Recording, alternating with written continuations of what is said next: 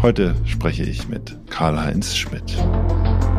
Ich bin nicht der Typ der Zuschauer, sondern ich muss was tun und wenn ich nichts zu tun habe, dann sage ich mir, was machen die schon wieder, dann ist besser, ich ziehe mich zurück. Und sage ich, wo geht ihr alle hin? Ja, ich muss meine Mutti anrufen. Und dann haben sie die Maschine bedient und haben dann angerufen. Und dann hattest du Ruhe als Trainer. Das war natürlich optimal, weil der Film so gelaufen ist, wie er gelaufen ist. Das war ja echt, wenn man den Film sieht, ist ja Wahnsinn, was dann zum Schluss rauskommt. Man könnte das viel attraktiver machen, äh, wenn zwei Mannschaften gegeneinander spielen zur WM auf acht Bahnen. Dann gehen alle acht raus. Bei vielen von euch stand er ganz oben auf der Wunschliste für die Gäste im Podcast 9 Serie. Karl-Heinz Schmidt, eine ja, Institution, eine Trainerlegende und ähm, eng verbunden mit den Erfolgen äh, des deutschen Kegelsports. Er hat zahlreiche Medaillen gesammelt, rund 200 waren es am Ende dann mit den deutschen Nationalmannschaften. Und äh, ich bin fest davon überzeugt, dass er die, die deutschen Mannschaften Kegel Deutschland dorthin gebracht hat, wo es dann 2009 auch war, an der Weltspitze. 2009 ähm, das Jahr der äh, überragenden Weltmeisterschaft in Dettenheim im eigenen Land. 2009 war aber auch das Jahr, in dem es dann für ihn zu Ende war im DKPC. Ähm, ein Thema, das äh, sicherlich viele brennend interessiert, aber ihn persönlich ähm, ja, beschäftigt. Davon bin ich überzeugt. Das hat sich in Gesprächen davor und danach auch gezeigt aber etwas, worüber er jetzt nicht so gerne und äh, nicht ausführlich im Podcast sprechen wollte. Das muss ich akzeptieren. Ähm, es bringt, denke ich, nichts, äh, fünfmal nachzufragen und fünfmal keine Antwort zu kriegen. Das tut dem Gespräch nicht gut. Und das äh, ist auch, äh, ja, mit Blick auf Respekt ähm, ist das was, was ich natürlich nicht machen möchte. Wir haben natürlich äh, das auch mal kurz thematisiert.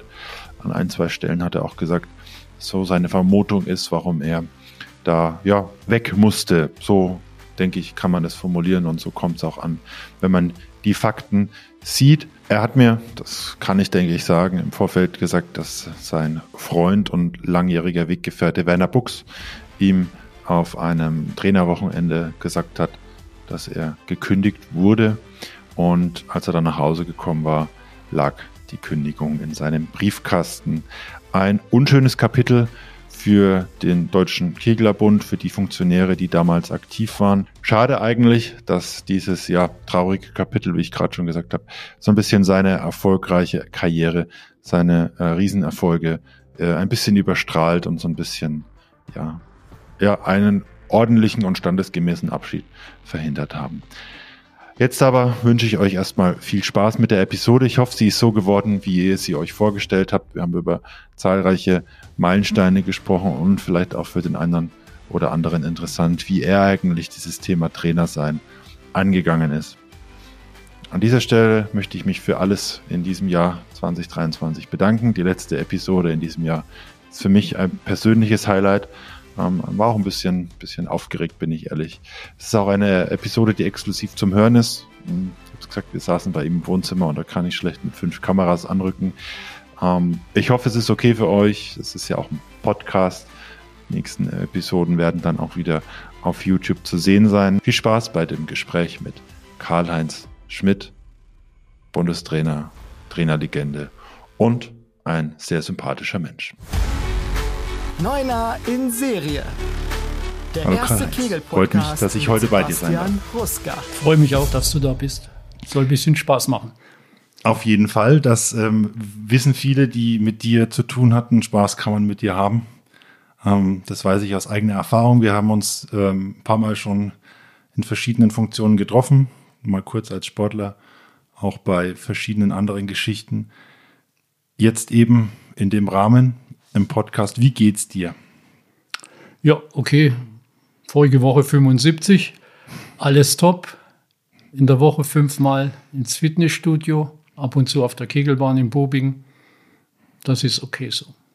Der Sport hat dich also nie wirklich losgelassen. Ähm, alles Gute nachträglich zum Geburtstag. Wir nehmen die Episode Anfang äh, Dezember auf, Ende November. Ein kleines Jubiläum. Wie feierst du solche Geburtstage eigentlich? Ja, ich bin eigentlich kein Firebeast. Ich habe sehr gerne mit der Mannschaft zusammengesessen oder mit meinen Trainerkollegen, aber Ehrentag für mich habe ich eigentlich selten oder so gut wie gar nicht gefeiert. Du hast gesagt, du bist viel sportlich aktiv, trotz deines Alters. Andere, glaube ich, in dem Alter machen da nicht so viel. Du bist auch viel mit deinen Enkeln und deinen, ja, deiner Familie unterwegs. Ähm, wir sitzen hier in Landsberg am Lech, wo du eine Heimat gefunden hast. Ähm, wie verbringst du denn die Wochenenden so? Ja, die Wochenenden sind eigentlich meine freien Tage vom Fitnessstudio und wenn die Jungs mich brauchen für ihre Kinder, dann bin ich da. Ansonsten nehme ich das Fahrrad oder man kann hier äh, auch relativ gut in die Stadt gehen. Das ist also in Ordnung. Vermisst du diese intensive Zeit, die vielen Tage, Wochenenden auf der Kegelbahn? Eigentlich nicht. Äh, ich beobachte meine Kollegen, aber auch in anderen Sportarten. Irgendwann muss man lernen, loszulassen und das ist mir eigentlich ganz gut gelungen. Und mir fällt es im Moment schwer, drei, vier Stunden beim Kegeln zuzuschauen. Ich bin nicht der Typ der Zuschauer, sondern ich muss was tun und wenn ich nichts zu tun habe, dann sage ich mir, was machen die schon wieder, dann ist besser, ich ziehe mich zurück. Du hast sehr viel getan. 1991 ging es bei dir los. Bis ähm, ja vor ja einigen Jahren warst du sehr sehr aktiv. Ähm, jetzt noch ein bisschen, hast du gesagt. Ähm, wie fing es damals an, 1991 bei dir und im Kegeln? Ja, das war eine sehr wilde Zeit und eine verrückte Geschichte. Alle kennen das ja mit der dem Zusammenschluss DKV und DKB und ich war Cheftrainer in DKV, also im Osten und man hat mich dann übernommen, hat mir das Angebot gemacht als Nachwuchstrainer und dann habe ich mir gesagt, okay, wenn wir Deutschland vorankommen wollen, dann müssen wir das System aufbauen, nicht unbedingt wie im Osten, aber nach leistungssportlichen Kriterien und das haben wir dann versucht, Schritt für Schritt. Du kommst aus Schleusingen, also ähm, ehemalige DDR damals, ähm, hast aber auch selber mal gekegelt, hast du vorhin gesagt. Ja, ja, äh, ich war in Jena, in dem damaligen DDR-Schwerpunkt. Dann war ich Nationalmannschaft U23, Nationalmannschaft Herren. Mit 28 hat man mir eine Stelle angeboten als Nachwuchstrainer und dann musste ich mich entscheiden, Trainer oder Sportler. Und ich habe mich für die Trainerrichtung entschieden. Und somit ist mein Hobby zum Beruf geworden und ich habe es eigentlich nicht bereut. Unterdessen war ich dann in Jena, ich war in Berlin und dann wieder zurück nach Schleusing und dann in das neue Deutschland viel unterwegs gewesen. Was hättest du als Trainer Karl-Heinz Schmidt über den Sportler damals gesagt? War er so wie du in dir? Na, vorstellst? ich glaube, äh, ich hätte meine Probleme bekommen mit dem Sportler, weil er ein bisschen, naja, ich würde sagen, er war ein bisschen ehrgeizig schon, aber nicht so, so zielstrebig und auch ein bisschen faul. Wo kam dann der Wechsel zwischen Sportler und Trainer her? Weil wir kennen dich ja als einen zielstrebigen Sportler, äh, Trainer, Entschuldigung, und auch als einen, der ähm, schon klar sagt, was er denkt und was er will. Also ich denke, es ist ein großer Unterschied, ob du für dich alleine verantwortlich bist oder ob du für eine Gruppe verantwortlich bist, ob du eine Mannschaft führen musst oder deine Trainerkollegen, ob du neue Ideen einbringen musst. Und das war dann alles gegeben. Als Sportler für mich selbst war ich nur für mich verantwortlich und dann hatte ich verloren oder gewonnen und da war das eben erledigt. Wie hast du dir das Trainerwissen angeeignet, dass du ja dann relativ erfolgreich und vor allem auch relativ zeitnah äh, ja einbringen musstest, wenn du sagst, du hast dich vom Sportler zum Trainer relativ schnell entschieden? Ja gut, da ich, da ich äh, Sport und Bio studiert habe im Lehramt, habe ich natürlich alle Vorlesungen, alles, was wir hatten, schon damals verglichen mit dem Kegeln. Das war sehr komisch, weil das gab es im Kegeln damals alles nicht. Und ich habe dann Leichtathletik oder Rennschlittensport oder Bobfahren haben wir aufgebaut in Jena. Habe ich alles verglichen mit dem Kegeln und habe dann gedacht, das kann der Mann im Kegeln machen und das. Und das habe ich dann natürlich aus, dem, aus der Schublade geholt, äh, ab den 90er Jahren, als wir wieder zur WM durften. 1991, ähm, ja, über 30 Jahre her, ging es für dich äh, als Bundestrainer los. Ähm, warum hast du es damals als Bundestrainer, ja, warum hast du es damals gemacht? Ja, ich war in der ersten Zeit nicht Bundestrainer, sondern ich war Honorartrainer, weil das, mit dem BMI war ja das damals eine Geldfrage in dem, in dem neuen großen Deutschland, ob wir so viele Stellen haben konnten. Und Schritt für Schritt, eine Zeit lang war ich auch mal Sportdirektor im DKB. Und dann Tragischerweise ist der Bundestrainer Bohling gestorben. Noch sehr jung, das war eine sehr traurige Geschichte. Und in dem Moment war die Trainerstelle frei und der DKB konnte die Stellen neu besetzen. Und so bin ich dann Bundestrainer geworden. Und es war natürlich eine Herausforderung. Franz Anderleck, werden viele kennen, war damals mein Präsident und er hat gesagt, du, so wie ihr das gemacht habt bisher, könnt ihr das nicht machen. Das geht hier nicht. Ich musste lernen in dem neuen System, dass ich nicht geradeaus zu meinem Ziel komme, sondern über Umwege Schritt für Schritt. Und das hat eben zwei, drei, vier Jahre gedauert. Wie ging es dir damit, dass du dann eben auf Umwegen zum Ziel kommen musstest? Hat dich das motiviert oder eher genervt? Ja, weder noch. Ich musste mich einfach anpassen. Natürlich, ich habe dafür auch, wurde ja dafür bezahlt. Es war ja eine hauptamtliche Stelle. Und ich hatte dann mir gesagt, wie schaffst du das in diesem großen Land, in diesem neuen Verband? Und dann habe ich mir Mitstreiter gesucht. Wie Bernhard Krug war einer meiner wichtigsten Ziehvater, würde ich fast sagen, Eckersdorf, Bindlach oder auch Werner Buchs. Das waren meine echten Mitarbeiter und der günstige Umstand kam dann dazu, dass wir mit Horst Hundertmark von der Firma Puma einen Partner gefunden haben und wir vier haben praktisch dann viel gemeinsam gemacht und auch ein bisschen gesteuert. Und ja, ich muss sagen, die Erfolge haben uns dann weitere Türen geöffnet. Welche Erwartungen hattest du denn an deine Trainer unter dir, die Nationaltrainer damals?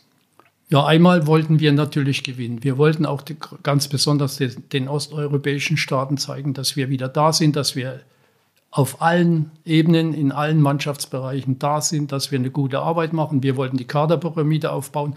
Und das habe ich natürlich dann verlangt von meinen Trainern und die habe ich dementsprechend ausgesucht. Es hat nicht immer geklappt.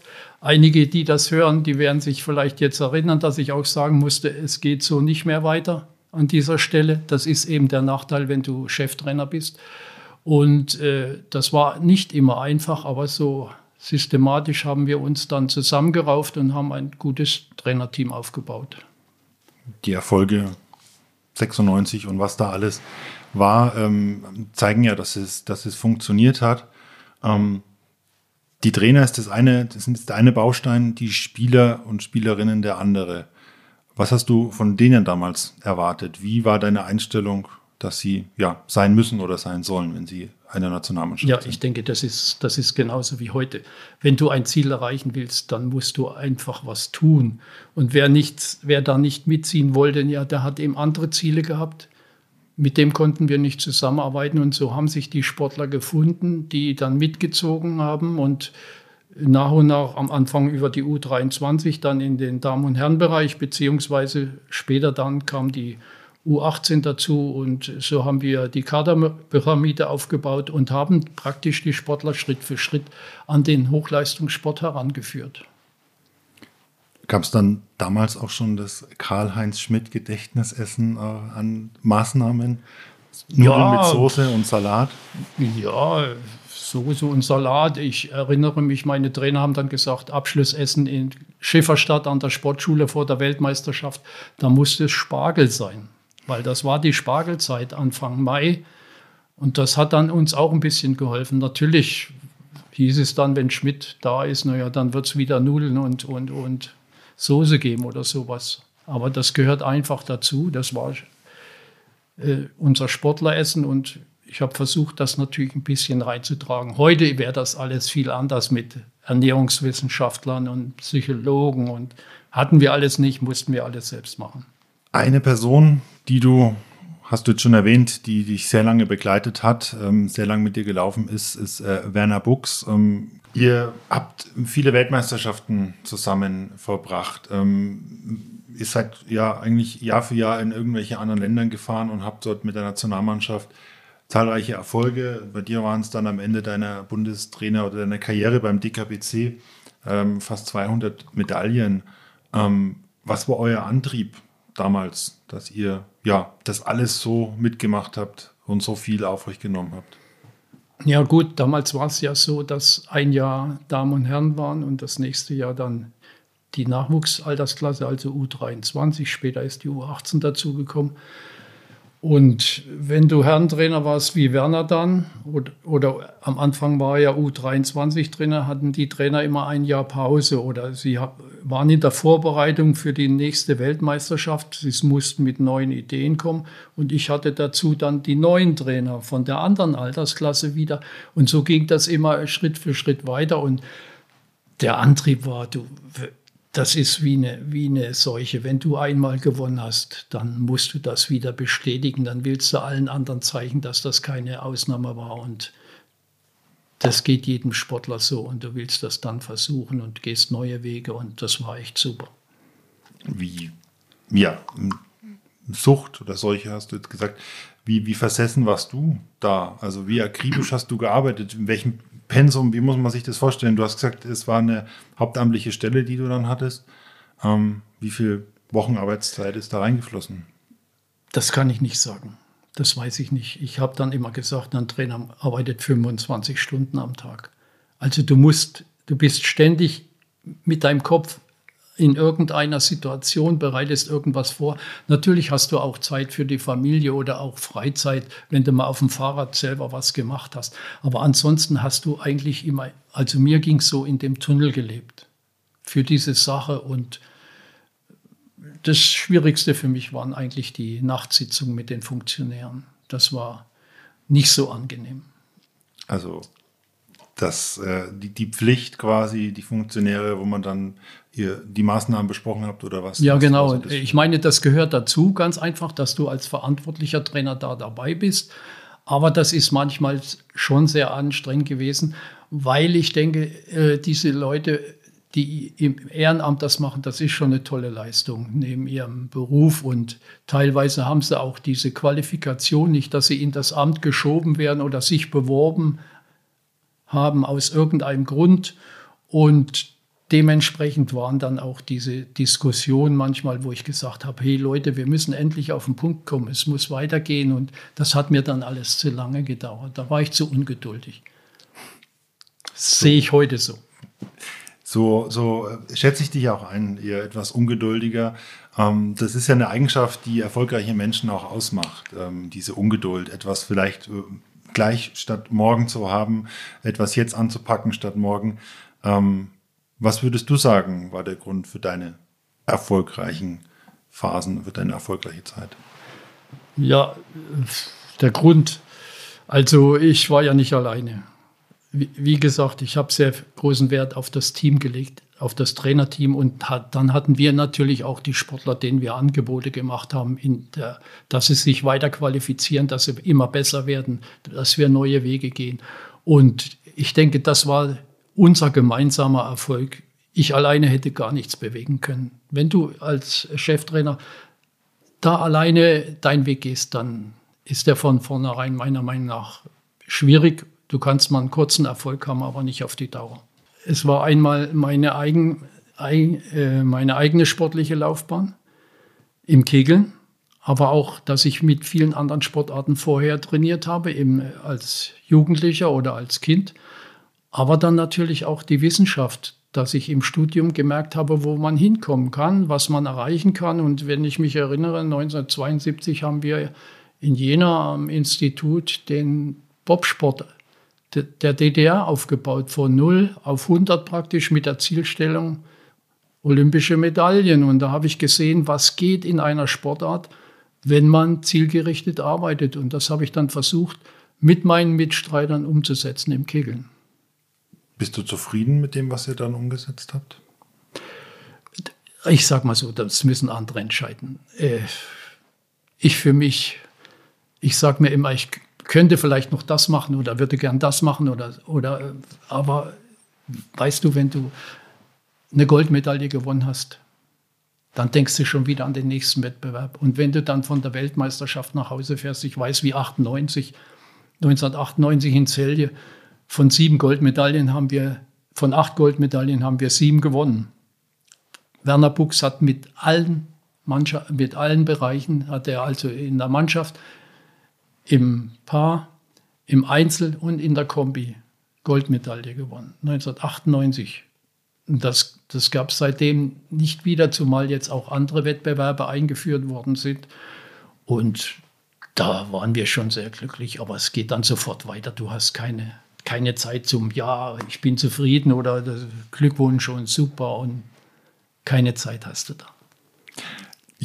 So wie du es jetzt erzählst und so wichtig auch einschätzt, bist du auch jemand, der nicht so in der Vergangenheit so gerne über Erfolge spricht. Du bist, du hast Erfolg, du hast viel erreicht, aber redest irgendwie nicht so gerne drüber, beziehungsweise machst dich vielleicht auch ein bisschen kleiner, als du in dem Fall bist. Ja, weder noch. Äh, ich rede nicht gern drüber, weil das ist für mich abgehakt.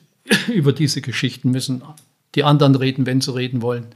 Ich muss dann immer überlegen, war das wirklich so und waren wir so gut oder warum waren wir so gut?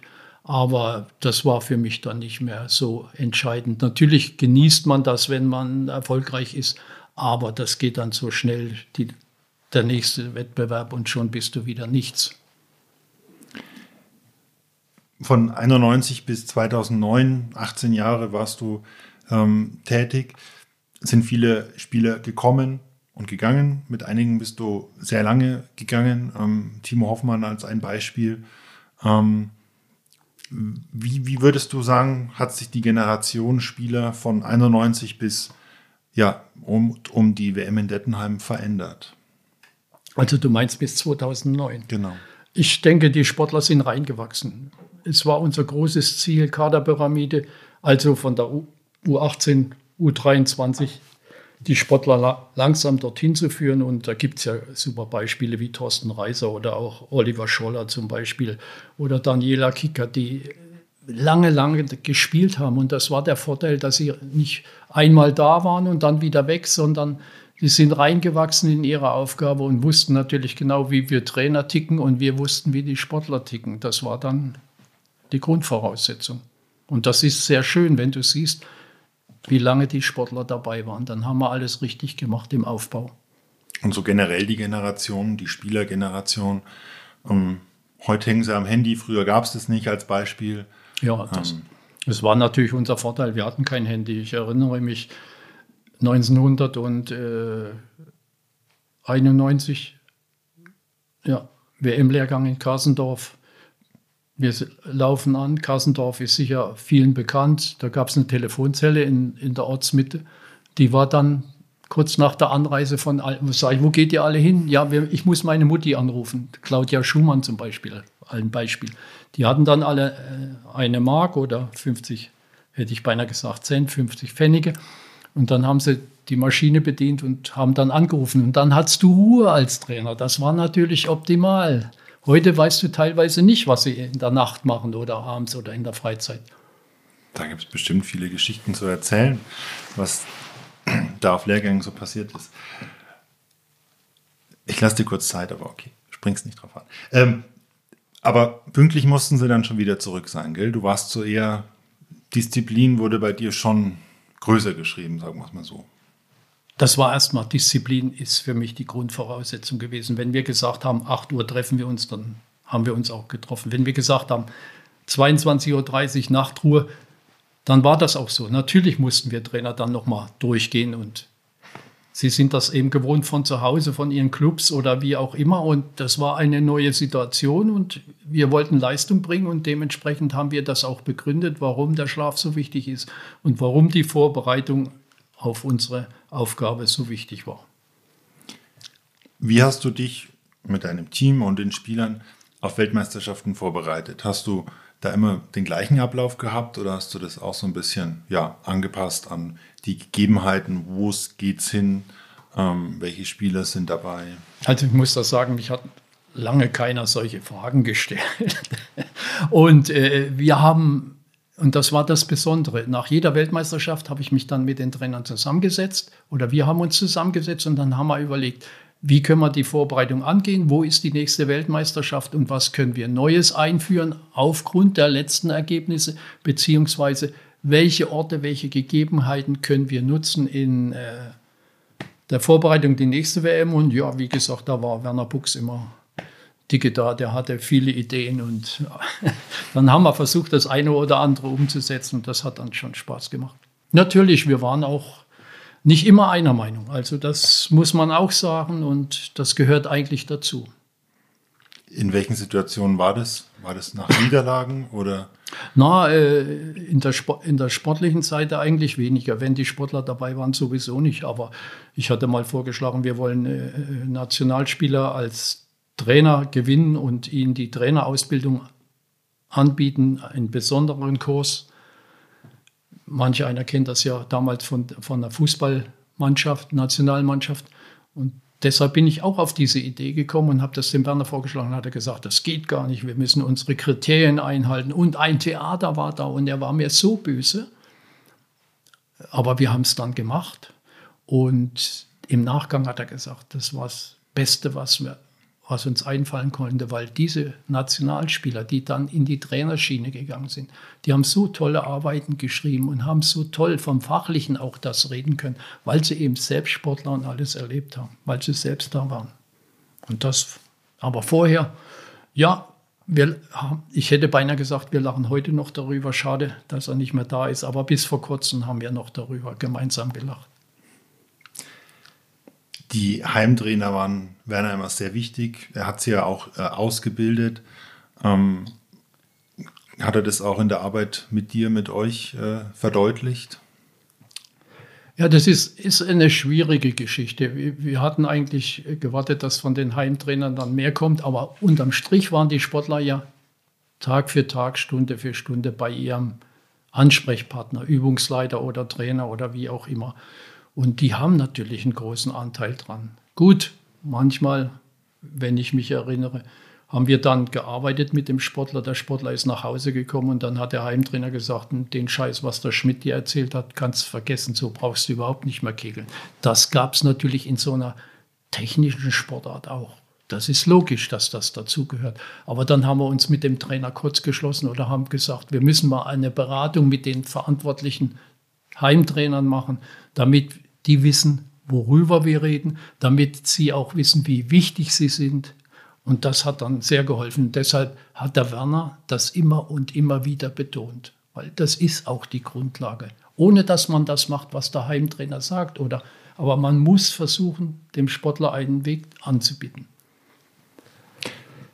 Du hast es dann im Prinzip ja nochmal eine Ebene drüber gehabt und hast auch, ähm, ich erinnere mich jetzt zum Beispiel an ein Bild, ich glaube, WM 2009, Nationenwertung, du ganz oben auf dem Treppchen, hast aber auf dein Trainerteam gedeutet.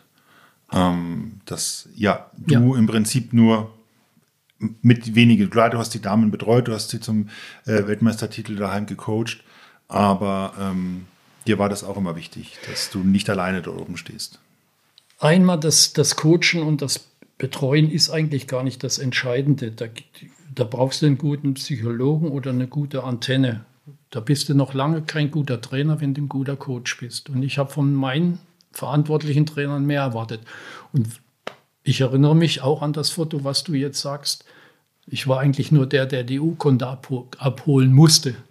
Es war mir unangenehm, muss ich ehrlich sagen. Aber einer muss es ja machen. Und da du Chef bist von den Trainern, dann haben sie gesagt, wir holen die Cheftrainer von allen Nationen, die was gewonnen haben, nach vorn. Aber ansonsten Übungsleiter zu Hause, meine Trainer, Sportler, alles. Jetzt sind wir schon bei der Weltmeisterschaft 2009, die für viele, und äh, da nehme ich mich auch mit rein, ähm, äh, unvergessen geblieben ist. Es war eine unglaubliche Weltmeisterschaft daheim. Man konnte hin und ich war damals auch in dem Alter, wo man das ähm, ich glaube 16, ja genau, wo man das einfach anders auch erlebt hat, ähm, bewusster. Ähm, an welche Weltmeisterschaft erinnerst du dich zurück, wenn du jetzt sagst, ja, ich denke an eine besonders zurück? Wenn du mich so fragst, 98 mit diesen sieben Goldmedaillen von acht, aber auch natürlich 2009.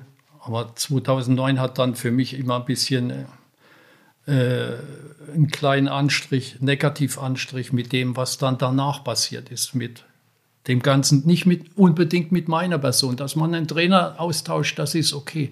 Aber wie es gelaufen ist und dass man das ganze System kaputt gemacht hat, das hat mir schon ein bisschen wehgetan, muss ich sagen. Aber du kannst mich fragen, äh, Hunedoara oder äh, Trepischow oder irgend, wenn du einen Ort sagst und sagst, weißt noch, da haben wir da geschlafen. Dann fällt mir das wieder ein und das war jedes Mal wunderschön. Das war eine Attraktion oder ein Schwerpunkt, das logistisch erstmal vorzubereiten. Wir mussten ja unsere Sportler auch teilweise selbst transportieren und ich bin sehr, sehr froh, dass in den vielen Jahren nichts passiert ist. Dann spreche ich dich mal auf 1997 und Trebischow an. Wo habt ihr da geschlafen? Ja, heutzutage wird man sagen, das ist kurz vor der Ukraine gewesen. Und wir haben dann so ein tolles Hotel gehabt. Äh, das hat dann noch über Beziehung ein bisschen gut geklappt. Also Walter Popp und ich, wir hatten ein Zimmer und da konnte immer nur einer aufstehen, weil der Gang in der Mitte so eng war. Und wenn du geduscht hast, ist das Wasser aus der Dusche rausgelaufen. Das erinnere ich mich. Oder Lothar Böckler war damals unser Arzt, der hat auf dem Dach, aus dem Fenster raus auf dem Dach sich dann gesonnt. Und wir haben dann dort gekegelt. Das war super und die, die, die, die, äh, was die Leute sich dafür Mühe gegeben haben, wie sie uns unterstützt haben, das war schon, schon hervorragend. Und es war ja eine U23-Weltmeisterschaft. Da gibt es viele Episoden und ich weiß zum Beispiel, manch einer kennt die Funktionäre Brigitte Kraft und Margot Betzel hatten ein Zimmer dann muss ich nicht sagen, wie eng das Zimmer dann. Die hatten ja, wir hatten alle die gleichen Zimmer. Jetzt muss ich doch nochmal nachhaken. Ähm, ich habe mich ja vorher umgehört, was ich so äh, mit dir besprechen kann. Und eben bei diesem Hotel, ähm, war da nicht noch was mit Österreich? Ja, Österreich sind ja unterdessen unsere Freunde geworden und das war alles in Ordnung. Ich möchte das eigentlich hier nicht, nicht sagen, dass wir gute Beziehungen in der Slowakei hatten und das hat dann geholfen. Okay, dann belassen wir es dabei. Aber ähm, ja, also Weltmeisterschaften gab es viele und ähm, 2009 ähm, war ein Höhepunkt. Ich denke, äh, Walter, Walter, ich denke, Harald Seitz hat mit seinem Team ähm, eine Weltmeisterschaft auf die Beine gestellt, die äh, davor und auch danach ähm, lange, lange ja unerreicht äh, geblieben ist.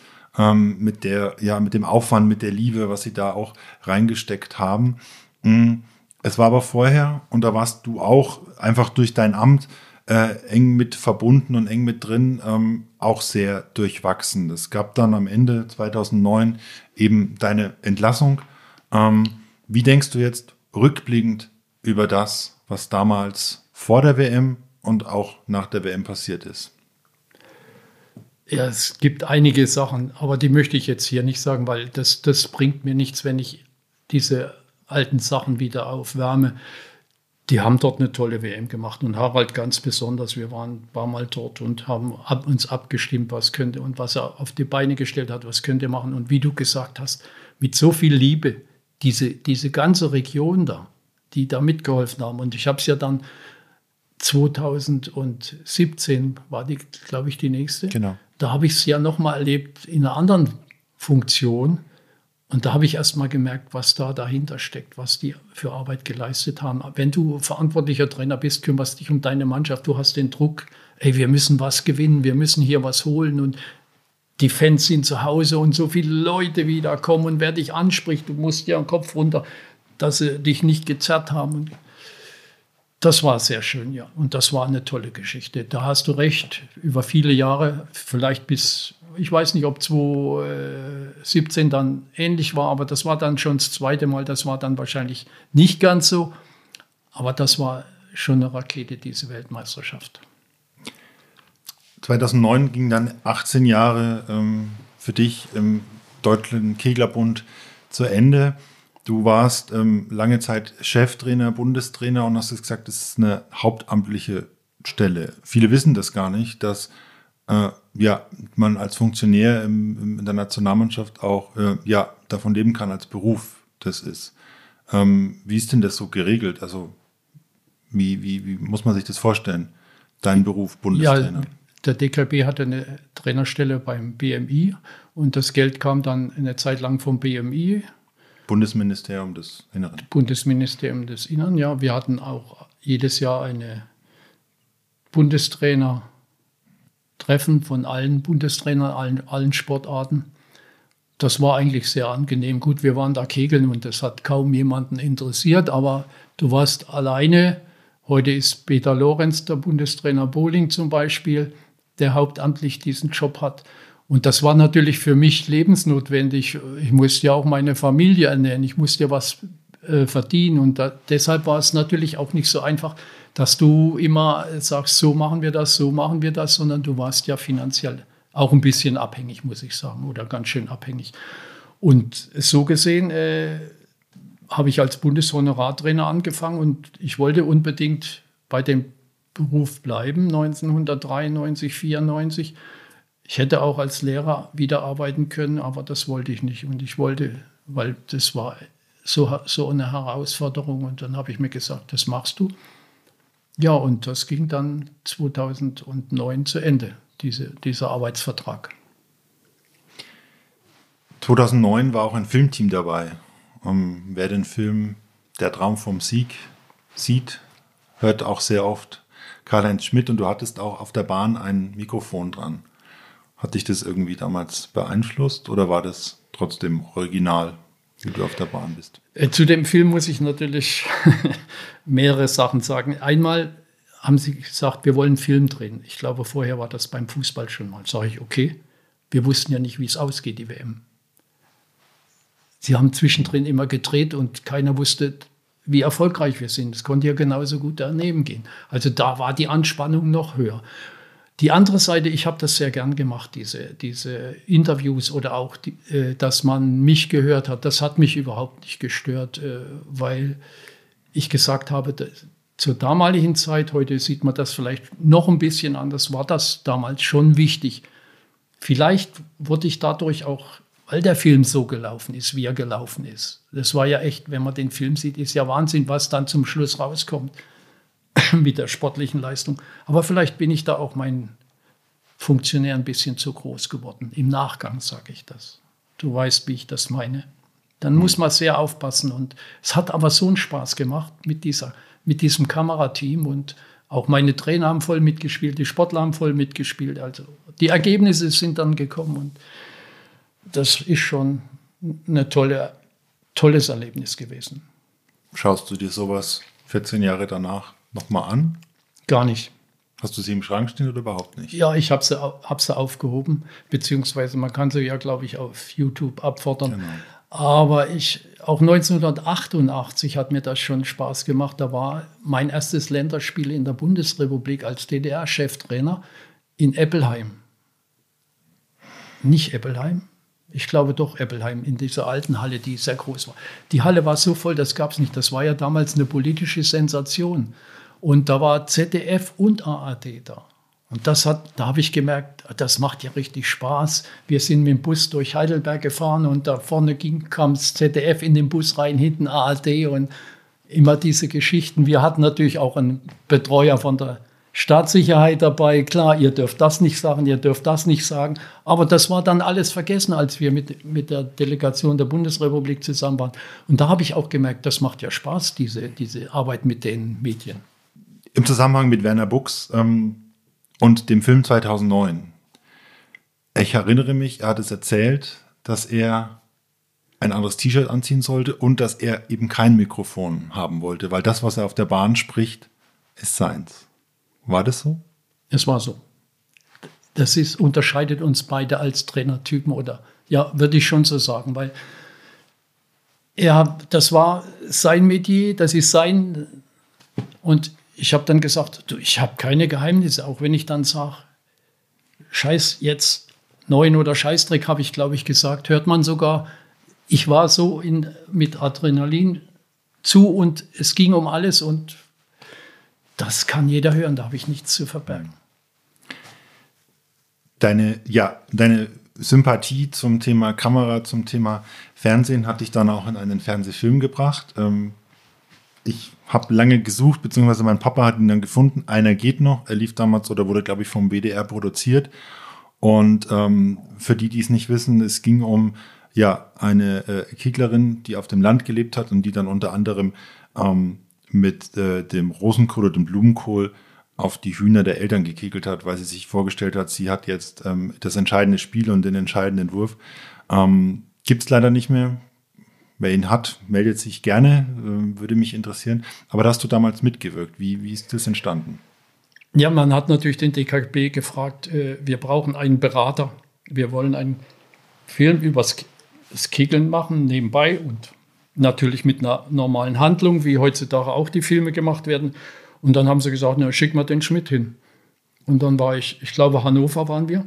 Und äh, zweimal oder dreimal habe ich mich dann mit denen getroffen. Und das war natürlich eine ganz andere, ganz andere Welt war das. Du hast die Schauspieler gesehen, die haben dich sofort geduzt und das war so ein super Verhältnis. Du musstest ihnen praktisch die Technik beibringen, dass das einigermaßen noch ausgesehen hat wie Kegeln. Aber ich habe nicht mitgewirkt, sondern ich war mehr der Berater, wenn man so sagen will, für den, fürs Kegeln. Und das war sehr interessant. Aber im Film warst du schon mal zu sehen? Das weiß ich nicht. War der nicht auch in Augsburg?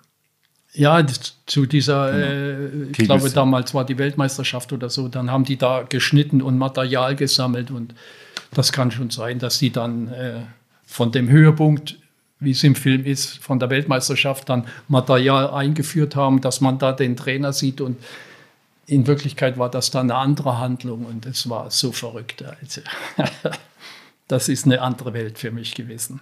Hat aber Spaß gemacht. Hat Spaß gemacht, hat aber nichts mit Leistungssport zu tun. Ist eine andere Superleistung, die die Leute bringen müssen. Aber mit dieser Abrechnung und Medaille und so, naja, das ist anders. Immerhin ein Film übers Kegeln. Ja. Würde man sich heute auch äh, immer mal wieder wünschen. Ja. Wie siehst du generell das Thema Kegeln aktuell? Ähm, es wird immer wieder über Livestreams und Co. diskutiert und irgendwie mehr Medienpräsenz. Was interessiert dich? Was kriegst du davon mit? Mich interessiert eigentlich da alles, was passiert. Äh, wenn ich sehe, du kannst äh, die, die Spiele angucken, das ist vielleicht am Anfang interessant, aber dann muss ich sagen, das ist doch nur interessant, wenn dich da ein Sportler interessiert oder wenn dich die Mannschaft interessiert. Ansonsten ist es sehr langweilig, weil du siehst nur den Sportler, es wird ja nichts kommentiert. Und das, das fehlt mir da ein bisschen. Und wir haben das versucht 2017. Und das hat dann schon wieder anderen Spaß gemacht, muss ich sagen, mit dem Michael Hohlfeld da das war anders. Aber was heutzutage passiert, das ist okay. Die Aufnahmen ohne Ende, du hast Bilder ohne Ende, du hast äh, MDR sich manchmal von Pöllwitz relativ viel, muss ich sagen. Die tun sich aber auch schwer, äh, die, die äh, Kameraleute und die Reporter. Wie willst du Kegeln rüberbringen, dass es für normale Zuschauer, nicht Kegler, sondern normale Zuschauer attraktiv ist? Das ist schwierig. Wobei man dazu sagen muss, dass der MDR immerhin was macht. Klar, mit Rot-Weiß Zerbs, da ist, steckt auch viel Arbeit drin, dass die überhaupt regelmäßig ja. und auch in dem Umfang kommen. Ähm, das, äh, das muss man auch mal festhalten, dass das eben ja über Jahre auch gewachsen ist. Aber der MDR macht immerhin was, während andere. Ja, und es ist natürlich toll, was äh, Zerbst auf die Beine gestellt hat. Und äh, der Lothar Müller macht da eine super Arbeit und hat natürlich mit Timo Hoffmann einen Partner an seiner Seite, die sich relativ gut ergänzen und da kann man schon ein bisschen was machen. Und das ist nach Handball Magdeburg und Fußball Magdeburg sind das, ist das die dritte Mannschaft im Land Sachsen-Anhalt. Hm. Würde ich schon sagen. Ja, und ab und zu können sie sich auch in der Wahl des Mannschaft, der ja. Mannschaft des Jahres auch durchsetzen. Jetzt sind wir schon beim Clubbereich angekommen. Du hast ein paar Stationen im Clubbereich gehabt. Äh, Poing, KV Schwarz zum Beispiel in Österreich, wo du auch eng verbunden warst. Ähm,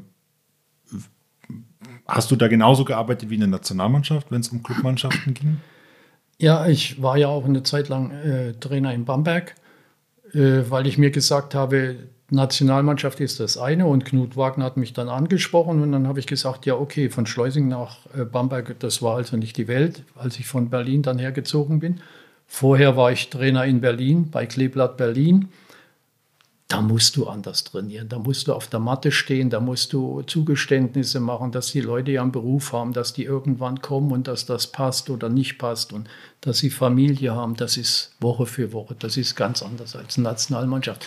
Nationalmannschaft bestellst du die Leute, die müssen da sein und dann geht dein Plan, der zwei, drei oder vier Tage ist und äh, dann hast du deine Möglichkeiten und beim Clubtraining ist das viel anders, würde ich sagen.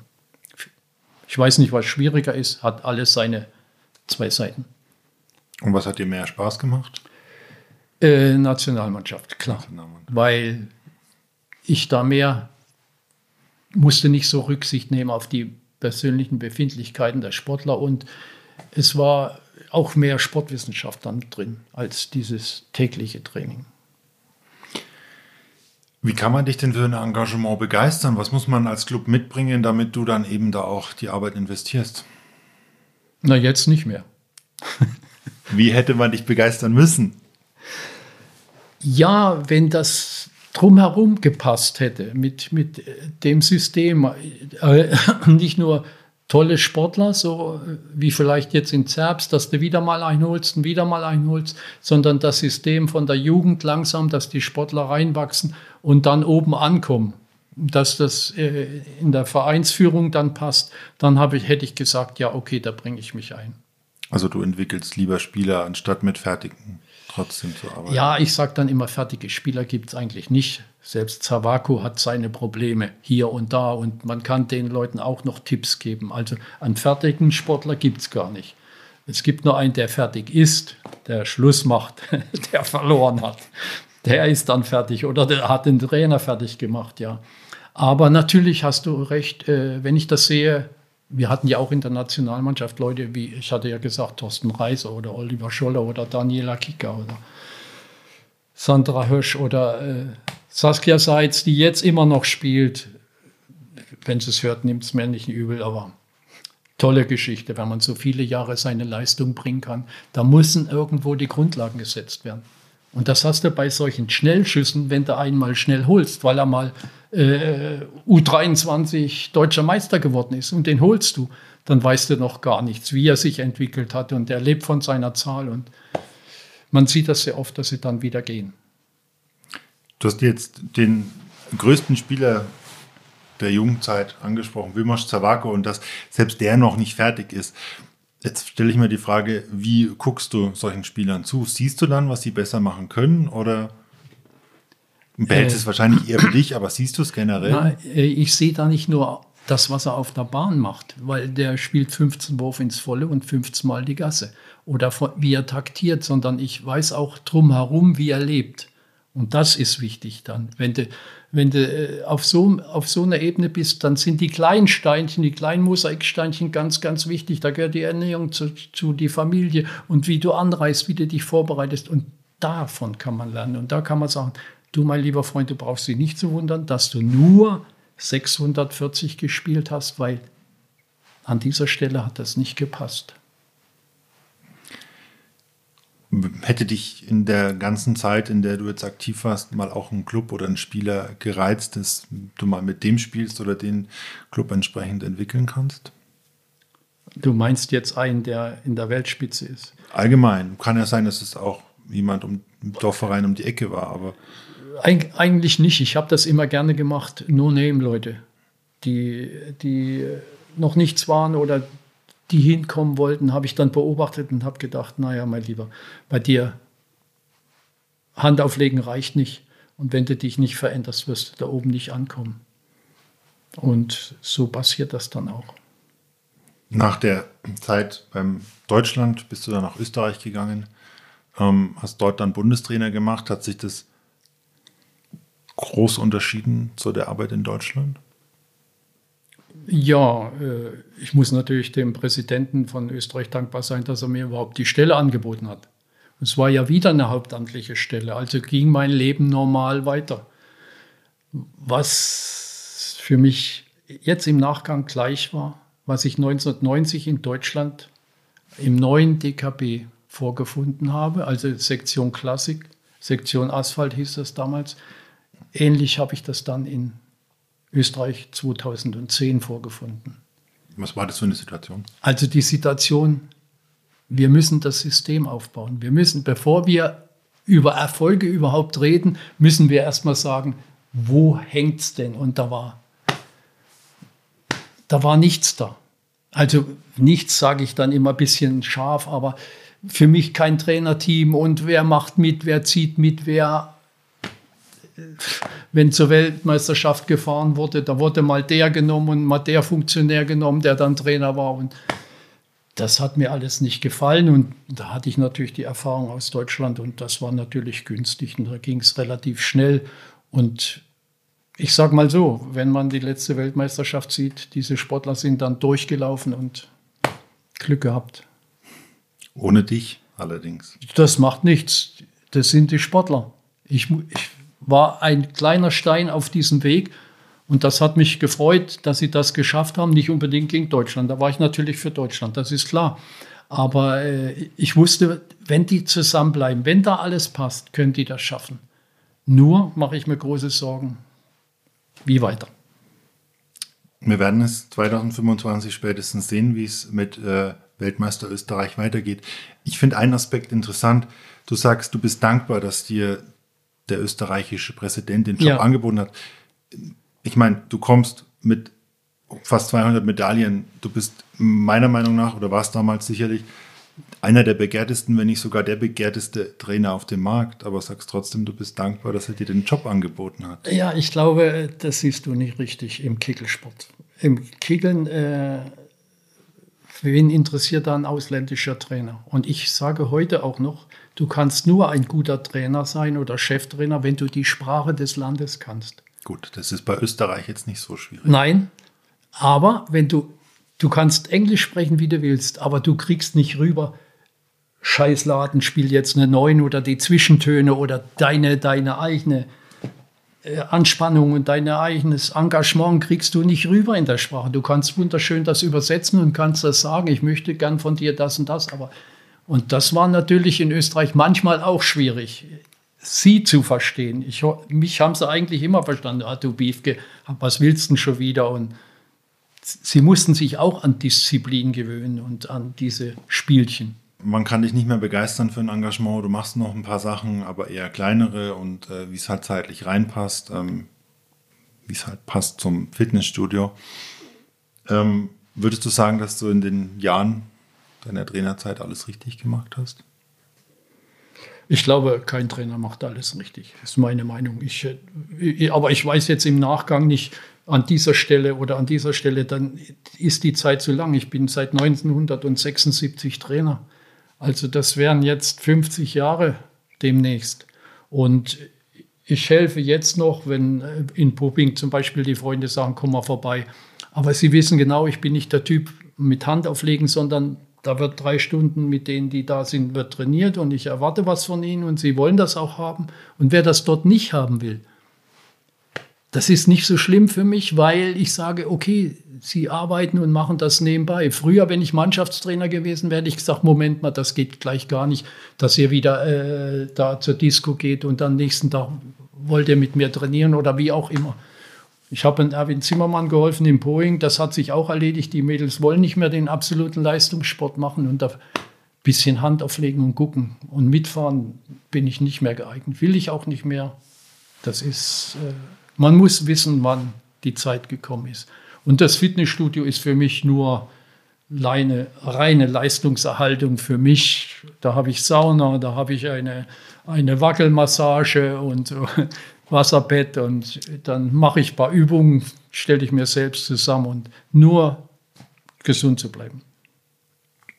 Du bist ähm, mehrfacher Opa, wenn ich das so Namen sagen darf. Ähm, du äh, bist mit deinen Enkeln auch unterwegs. Was machst du mit denen oder wohin begleitest du sie? Also ich bin mit ihnen nicht unterwegs. Das habe ich voll den meinen Söhnen überlassen.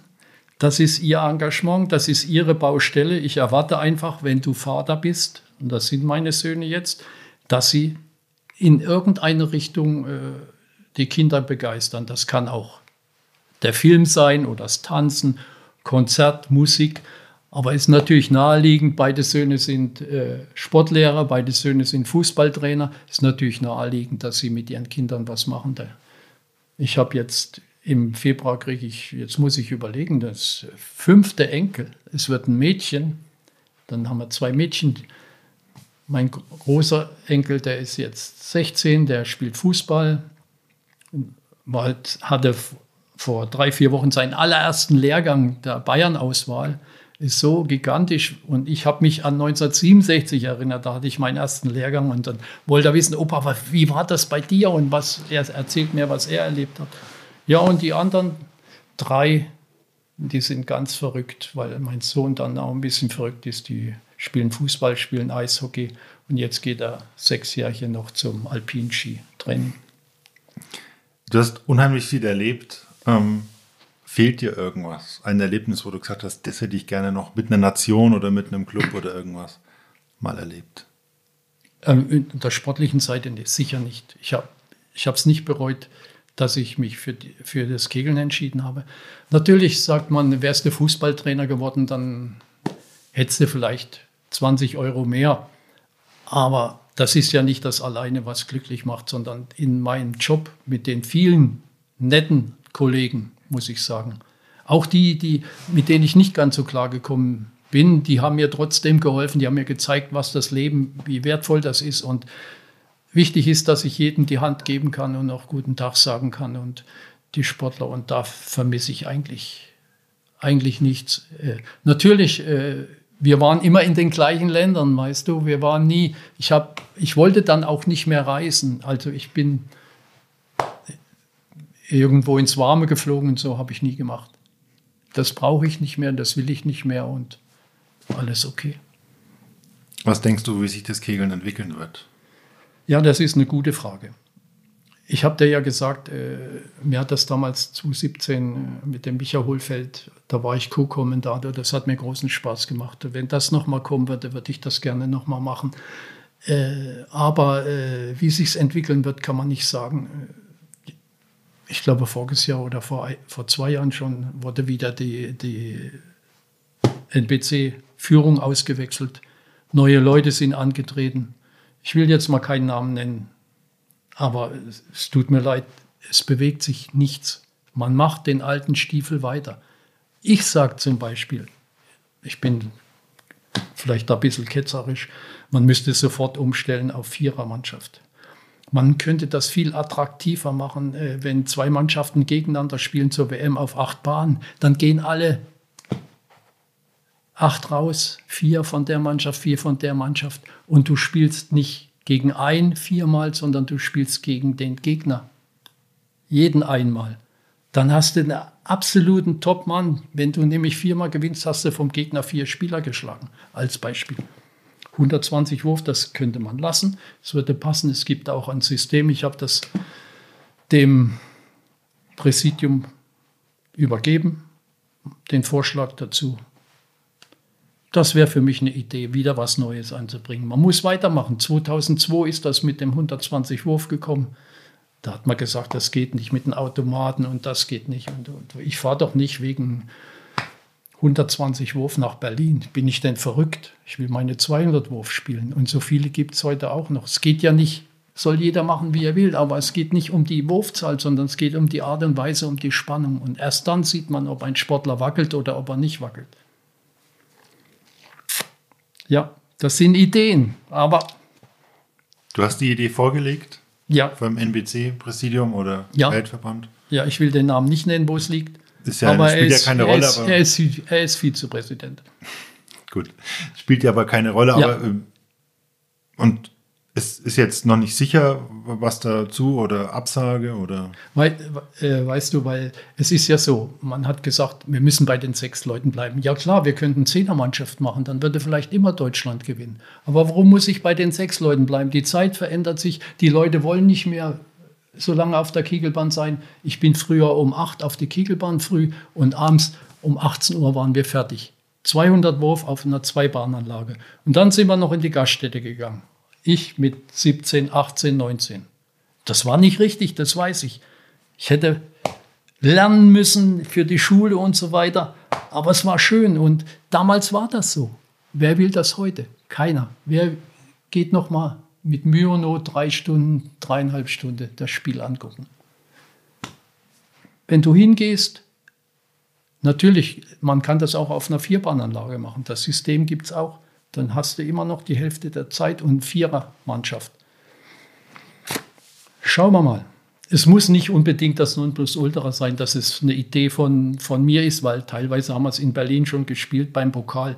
Aber äh, man muss einfach was Neues machen. Man muss es versuchen. Und da sehe ich zu wenig. Das war deine Frage und da passiert mir echt zu wenig. Du merkst, ich brenne noch für die Sache, aber. Funktionär, mein Bundestrainer ist trotzdem mehr Sportler, aber irgendwie so äh, was im Präsidium, wäre das mal was für dich gewesen? Gute Frage. Das wäre gar nichts für mich gewesen. Keine Funktion. Okay. Nie. Aber das, was du jetzt den Vorschlag, die Idee, passt ja irgendwie dann wieder dazu. Ja, schon. Ich wollte mitmachen, aber von, dem, von der Seite des Leistungssports, des, der absoluten sportlichen Entwicklung. Aber Funktionär und hm. nein. Hm. Da habe ich zu viel erlebt. Auch wenn du vorhin gesagt hast, dass du was anderes hättest machen müssen mit 17, wer weiß, ob du jetzt dann da gelandet wärst, wo du warst, wo du bist, äh, wie wir dich kennenlernen durften als Kiegler und vor allem, dass wir jetzt hier sitzen.